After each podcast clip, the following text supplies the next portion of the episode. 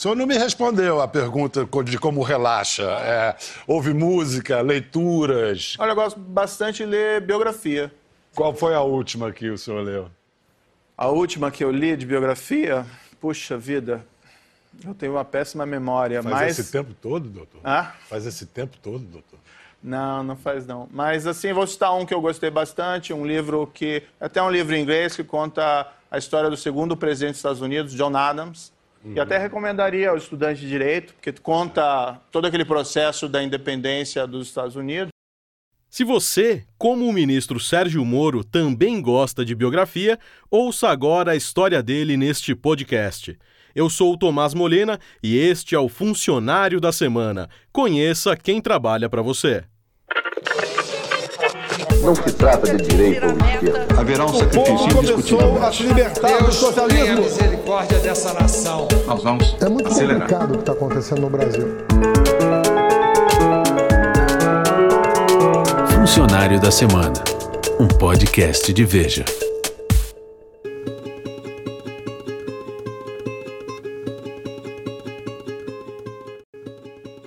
Sérgio Fernando Moro nasceu em 1 de agosto de 1972 em Maringá, no interior do Paraná. Tem um irmão mais velho, César. A mãe deles, Dona Odete, contou como foi a infância dos dois em entrevista à Rede Vida em 2017. Fizeram taekwondo, natação, tênis, tudo que um jovem poderia fazer na época, eles ocupavam o tempo. E inglês. Eles tiveram uma professora que foi assim sensacional. E se engana quem acha que Moro quis ser juiz desde criança. Em Maringá, eles se criaram, né? fizeram universidade, eles não quiseram sair para estudar em outro lugar, porque os cursos que na realidade eles tinham intenção de fazer, eles estavam lá em Maringá. O Sérgio, por exemplo, ele queria muito ser escritor. Ele se dedicou à literatura, mas à literatura é, é, ligada a, ao trabalho dele. Os livros que ele escreveu até agora são livros técnicos. Então a ficção ela ficou de fora da vida dele. Talvez no futuro, né? Quem sabe. O estilo discreto, a voz baixa e a aversão a holofotes sempre foram as marcas de Sérgio Moro, que concluiu o curso de Direito na Universidade Estadual de Maringá em 1995, aos 22 anos, e foi aprovado no concurso para juiz federal dois anos depois. Foi também em Maringá, quando Moro dava aulas de direito constitucional na universidade, que conheceu Rosângela Wolff, uma de suas alunas, com quem se casou e hoje tem dois filhos. Ela contou sobre a época em entrevista a Cristiane Pelágio na Globo News. Ele era professor, foi meu professor no último ano, mas naquele momento eu tinha um namorado já de longa data, ele tinha também namorada, e acabou a faculdade, um ano depois, nós nos encontramos numa festa, eu já não estava mais namorando, ele estava sozinho, e aí que aconteceu. Mas se conhecer mesmo, eu conheci na faculdade. Advogada tributarista, Rosângela é especializada na defesa de entidades sociais como a APAI. No auge da Lava Jato, ela criou uma página no Facebook chamada Eu Moro com Ele, onde compartilha notícias sobre o marido e rebatia as críticas. Por eu ser casada com um servidor público, eu tive que mudar por opção. Ah, eu acompanhei ele em algumas mudanças, quando ele seguiu a carreira. E mudança de cidade, mudança de diz. cidade. De alguma forma isso atrapalhou a sua carreira profissional? Todas as vezes que eu mudei de cidade para acompanhá-lo foi opção minha. Eu sempre tive uma rotina de trabalho, tive minha atividade profissional, mas eu optava por, por acompanhá-lo. Para mim era importante a presença de todos os membros da família, a presença física. E numa dessas mudanças eu estava grávida e fui procurar emprego e, claro, né, grávida, chance zero.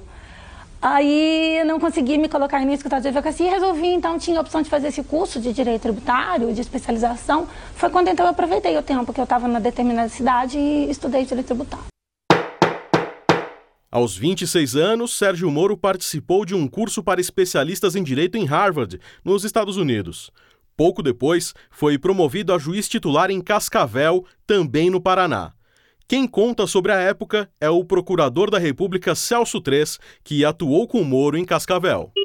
Uma pessoa sempre afável, né? é, simples, é, de trato bastante é, tranquilo, um juiz acessível, não apenas ao Ministério Público, como polícia, advogados, partes e assim por diante.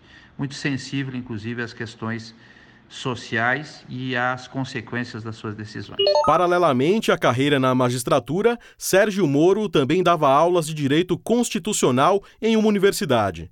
Ex-aluno do professor Moro, o advogado Paulo Pegoraro diz que o juiz era rigoroso, mas também confraternizava com os alunos. Em uma ou duas oportunidades, ele, ele socializou com a turma né, festivamente, ele participou de alguns eventos é, sociais que nós realizamos, mas sempre com muita discrição, sem, sem nenhum excesso, sem nenhuma, nenhuma é, sem passar do, do, ponto, digamos assim, em relação a, esse tipo de interação. Portanto, era, era um sujeito discreto, preparado, professor sério e, em alguma medida, até é, sobre alguns pontos até rigoroso com os alunos em relação à cobrança, em relação àquilo que ele é, transmitia, mas deixou uma marca positiva na graduação, deixou uma marca positiva para aqueles que tiveram essa oportunidade de é, acompanhar com ele esses momentos. Então, é, para mim, o professor Sérgio é uma, é uma referência, uma referência não só para o mundo jurídico, né? e não entro aqui, claro, em questões é, em relação à crítica da atuação dele dogmática, mesmo aqueles que o criticam, reconhecem também a qualidade e a, o conhecimento científico que ele, que ele tem, que ele expressa. Né? Em 12 de junho de 2003, Moro assumiu a primeira vara especializada em crimes contra o sistema financeiro e lavagem de dinheiro, em Curitiba, capital do Paraná. Começou a atuar no caso conhecido como Escândalo do Banestado, um esquema de corrupção envolvendo uma máfia de empresários, políticos e doleiros que enviava dinheiro para o exterior. O caso resultou na condenação de 97 pessoas e foi com ele que Moro ganhou a fama de ser um excelente estrategista. É um juiz que, eh, no momento que ele recebia da polícia ou do Ministério Público eh, pedidos, eh, seja de investigação, seja de interceptação de comunicação, seja de quebra de sigilo, ele sempre questionava a efetividade disso.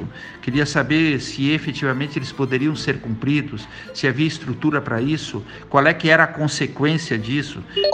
O caso do Banestado ganhou grande repercussão. E em 2012, Moro foi chamado para auxiliar a ministra Rosa Weber, do Supremo Tribunal Federal, em outro escândalo, o do Mensalão, que investigou os mafiosos de Brasília. Foi também com o caso do Banestado que Moro conheceu o doleiro Alberto Youssef, o mesmo que desencadeou a Lava Jato. Bom, a Lava Jato você sabe, né?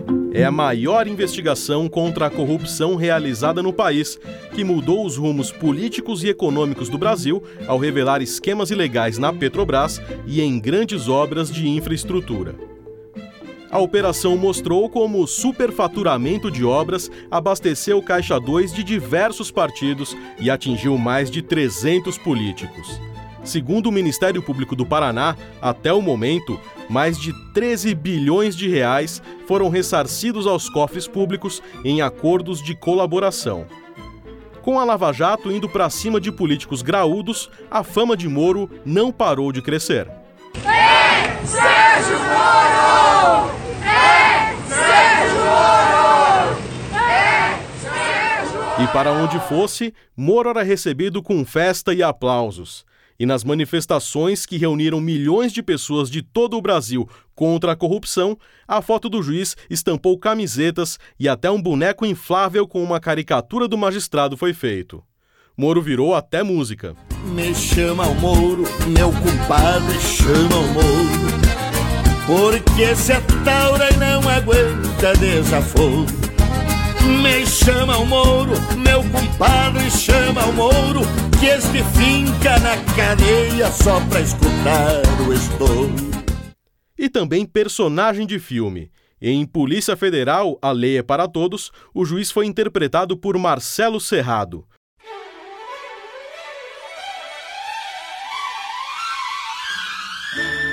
Sérgio Moro virou celebridade e acabou se aproximando de outros famosos.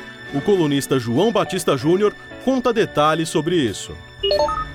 Então, Tomás, a escalada de apelo do juiz Sérgio Moro entre as celebridades foi contínua e segue até agora, né? Primeiro, em 2016, a modelo Gisele Bündchen postou uma frase dele no Instagram.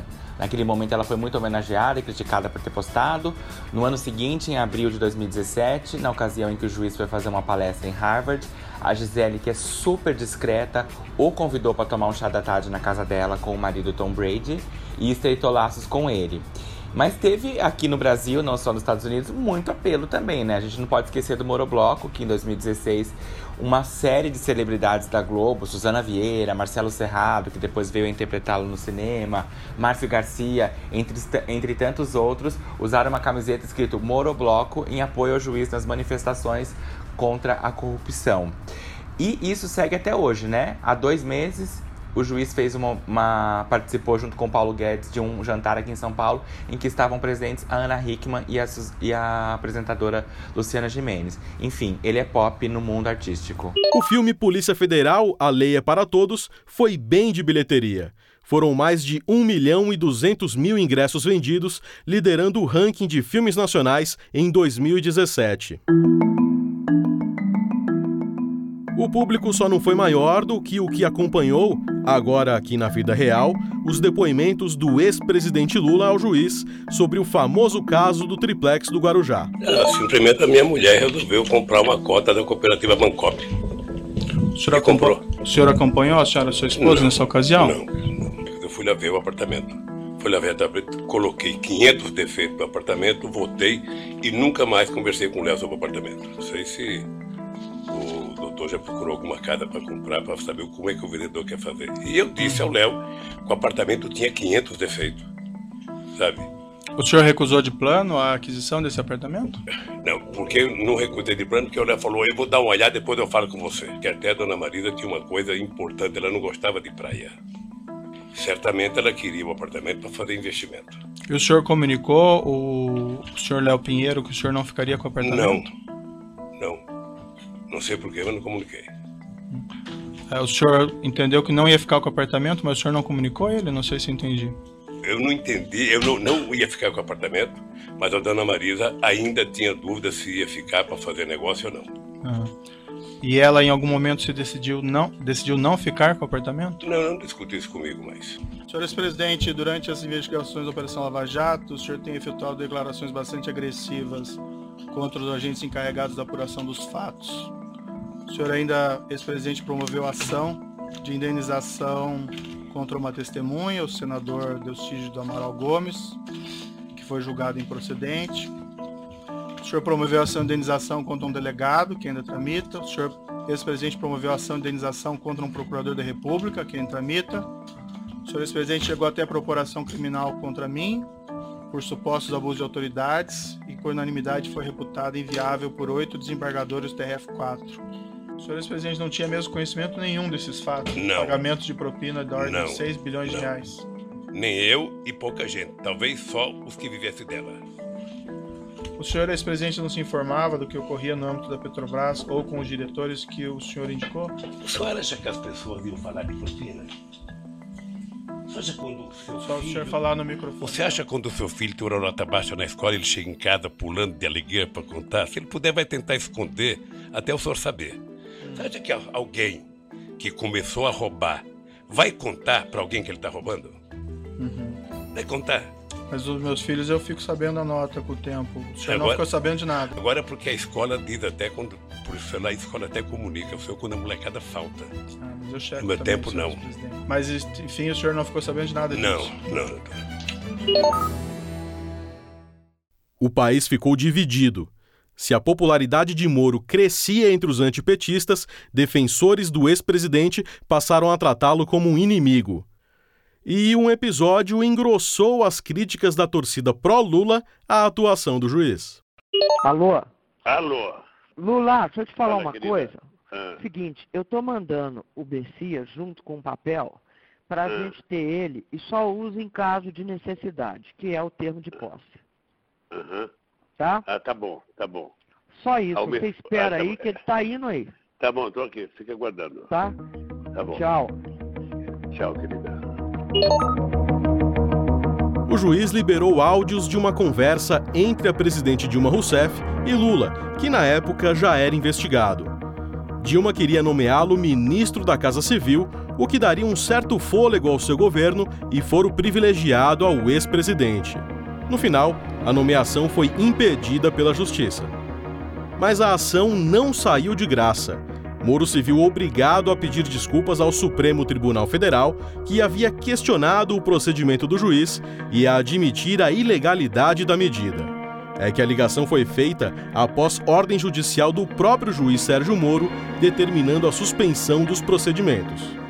Além disso, cresceram as acusações contra o estilo de Moro de exagerar no uso das delações premiadas e o excesso de prisões provisórias. Uma das principais críticas veio do ministro Gilmar Mendes, do STF. Na verdade, nós transformamos as prisões provisórias do Dr. Moro em prisões definitivas. Esse é o resultado nesses casos.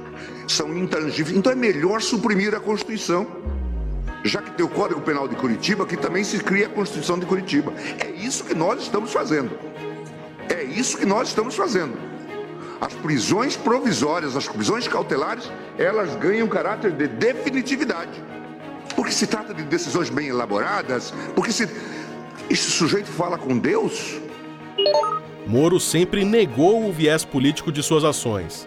Dizia que o PT foi o partido mais atingido pela Lava Jato porque era a sigla que estava no poder. Um álibi utilizado por alguns desses criminosos que se corromperam de que tudo não passou de uma perseguição política a determinados partidos. Mas, se forem analisados os casos concretos, as provas existentes, se verifica que ninguém foi condenado com base na opinião política, mas sim por conta de crimes de corrupção ah, e de lavagem de dinheiro e associação criminosa. Mas se o esquema criminoso envolve a captura da estatal para fins de enriquecimento ilícito de agentes políticos e de financiamento ilegal de partidos políticos, é natural que os mais afetados sejam aqueles que controlam o governo naquele específico momento. Então, é natural que, de certa forma, as investigações tenham recaído mais em cima part do partido que controlava o governo naquela época. Em julho de 2017, Moro condenou o ex-presidente Lula a nove anos de prisão pelos crimes de corrupção passiva e lavagem de dinheiro. Não estou vibrando nem comemorando a prisão de quem quer que seja. Gostaria eu que essas pessoas que há pouco ocuparam o posto maior da presidência da República não fossem corruptos. Agora, quem deve celebrar nesse dia é um homem que, em grande parte, perdeu sim a sua liberdade por ser honesto e por trabalhar corretamente. O juiz Sérgio Moro, um homem que não tem liberdade pela padaria, não pode passear com a sua família no shopping center.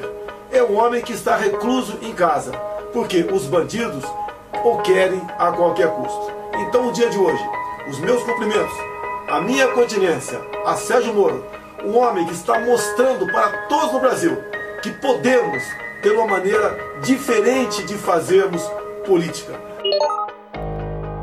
Reconheceu a voz? Era o então deputado federal e já pré-candidato à presidência da República Jair Bolsonaro. Na época dessa declaração, ele disputava pau a pau o segundo lugar nas pesquisas de intenção de voto com Marina Silva, ficando bem atrás justamente do ex-presidente Lula. E muita gente ainda pedia uma candidatura de Moro. Ouça o que ele disse sobre o assunto em entrevista à jornalista Thaís Oyama, no evento Amarelas ao Vivo, promovido por Veja em novembro de 2017. O senhor já cansou de dizer que os institutos de pesquisa perdem tempo colocando seu nome, né? que o senhor não é, o senhor não será candidato. E, e, também o senhor disse que isso não tem nada a ver com uma eventual ojeriza que o senhor tenha desenvolvido pela classe política, só que o senhor não se sente vocacionado, não é isso? Mas eu fiquei pensando, o senhor fala com tanta certeza, com tanta convicção, que eu fico querendo saber qual é a sua característica ou a falta de alguma característica que faz com o senhor ter tanta certeza, tanta convicção dessa incompatibilidade com o papel. Olha, como eu disse, eu acho que no fundo a política é uma das profissões mais nobres. Né? As pessoas muitas vezes perdem a, a visão eh, do que é ter sido eleito por um cargo majoritário ou para um cargo mesmo nas, no, no, parlamento. Você está ali representando muitas vezes milhares de pessoas ou milhões de pessoas. É uma responsabilidade muito grande e também é uma honra muito grande. Né? É, agora, o que eu coloco da, da minha inviabilidade de, de, de, uma postulação dessa espécie, é, eu acho que até um magistrado pode ser, um ex-magistrado pode ser um bom político, uh, pode ser um bom ex-presidente, mas eu entendo que no momento, uh, e eu não vejo isso também no futuro, não seria apropriado da minha parte uh, postular qualquer espécie de cargo político porque isso poderia, vamos dizer assim, colocar em dúvida a integridade do trabalho que eu fiz até o presente momento. É? Então, acho que não seria apropriado. Eu acho que o Brasil precisa de fortalecimento das instituições, acho que o Brasil precisa de fortalecimento daquilo que nós chamamos de rule of law, ou de governo de leis, e uma candidatura, por exemplo, minha, uh, seria inapropriada para esse propósito. Neste uh, momento. É, mas no futuro também, né? No futuro eu não, não, não, vejo isso ocorrendo, entendeu? Mas especialmente nesse momento seria absolutamente inapropriado. De fato, Sérgio Moro não foi candidato a nada nas eleições de 2018. Mas quatro dias depois de ter sido eleito, Jair Bolsonaro anunciou que Moro iria chefiar o Ministério da Justiça e da Segurança Pública. Moro abandonava, assim, 22 anos de magistratura. E a imprensa internacional destacou: Jair Bolsonaro promete alto cargo a juiz que aprisionou seu rival. Estampou em sua manchete o jornal britânico The Times. Ricardo Noblat, por que o Moro interrompeu uma bem-sucedida carreira na magistratura para ser ministro do Bolsonaro? Ele interrompeu porque, na verdade, ele só tinha lucrar interrompendo Primeiro, porque a Operação Lava Jato já não era mais uma coisa dele, somente dele. Ela tinha se espalhado por vários estados do país. Segundo, porque aceitando ser ministro da Justiça, na pior das hipóteses, ele poderia ser indicado, como poderá, para ministro do Supremo Tribunal Federal. Foi isso que o presidente Bolsonaro prometeu para Moro. E, na melhor das hipóteses, ele poderá até suceder o próprio presidente da República daqui a quatro anos. E, Noblar, por que um dos principais nomes do governo tem encontrado tantas dificuldades no Congresso? A verdade é que pouca gente dentro do Congresso gosta de Moro e acha que tem motivo suficiente para não gostar. Primeiro, porque o considera o principal responsável pela demonização da política. Os políticos viraram todos corruptos depois que o Moro é, começou a comandar a Operação Lava Jato. Depois, porque uma prova evidente disso é o pacote anticrime do Moro, que está lá dormindo numa gaveta da presidência da Câmara. E a história mais recente, a demonstração mais recente de que ninguém ali gosta do Moro, é que acabou a Câmara dos Deputados tirando do Moro o, o direito de controlar o COAF, que é muito importante para o combate à corrupção. E tirou ali de uma aliança entre, no final, entre o governo, o PT e os partidos do Centrão. Foi seguramente a aliança mais esquisita que aconteceu nos últimos cinco meses. E se no Congresso está complicado, como que está a relação do ministro Moro com o Planalto? As relações do, do Moro com o Palácio do Planalto são boas, os ministros que estão por lá gostam muito dele. O problema de Moro chama-se Jair Bolsonaro. Bolsonaro tinha dito que o Moro podia nomear quem quisesse para trabalhar com ele, teria autonomia para isso. Conversa mole, não teve. quando Moro nomeou como conselheira, num cargo puramente consultivo e não remunerado, uma cientista política que o Bolsonaro não gostou, e muito menos os bolsonaristas, Bolsonaro mandou demiti-la. E o Moro, obedientemente, o fez. Não, não, não foi o primeiro problema e não será o último de Moro com Bolsonaro. O próprio decreto presidencial que flexibilizou as regras para a posse de armas era uma coisa que foi muito mais permissiva do que o Moro queria e pegou muito mal para a imagem de Moro. Não vai terminar bem isso. Isso ainda vai acabar em alguma colisão dura entre o Moro e o presidente da República, e aí não se sabe o que vai acontecer.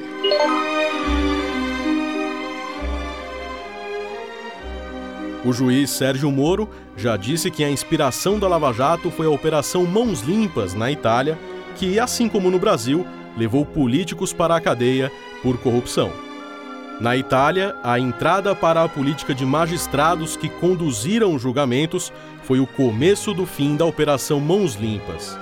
Por aqui, as páginas seguintes da Lava Jato ainda serão escritas, e elas estarão nas próximas biografias de Sérgio Moro.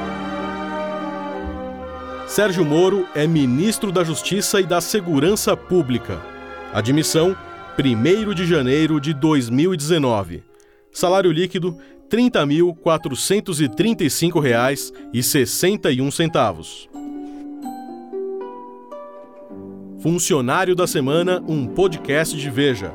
Locução: Tomás Molina. Roteiro: Denise Chiarato e Leandro Nomura. Edição: Edgar Maciel. Direção-geral: Daniel Bergamasco. Realização: Estúdio Abril.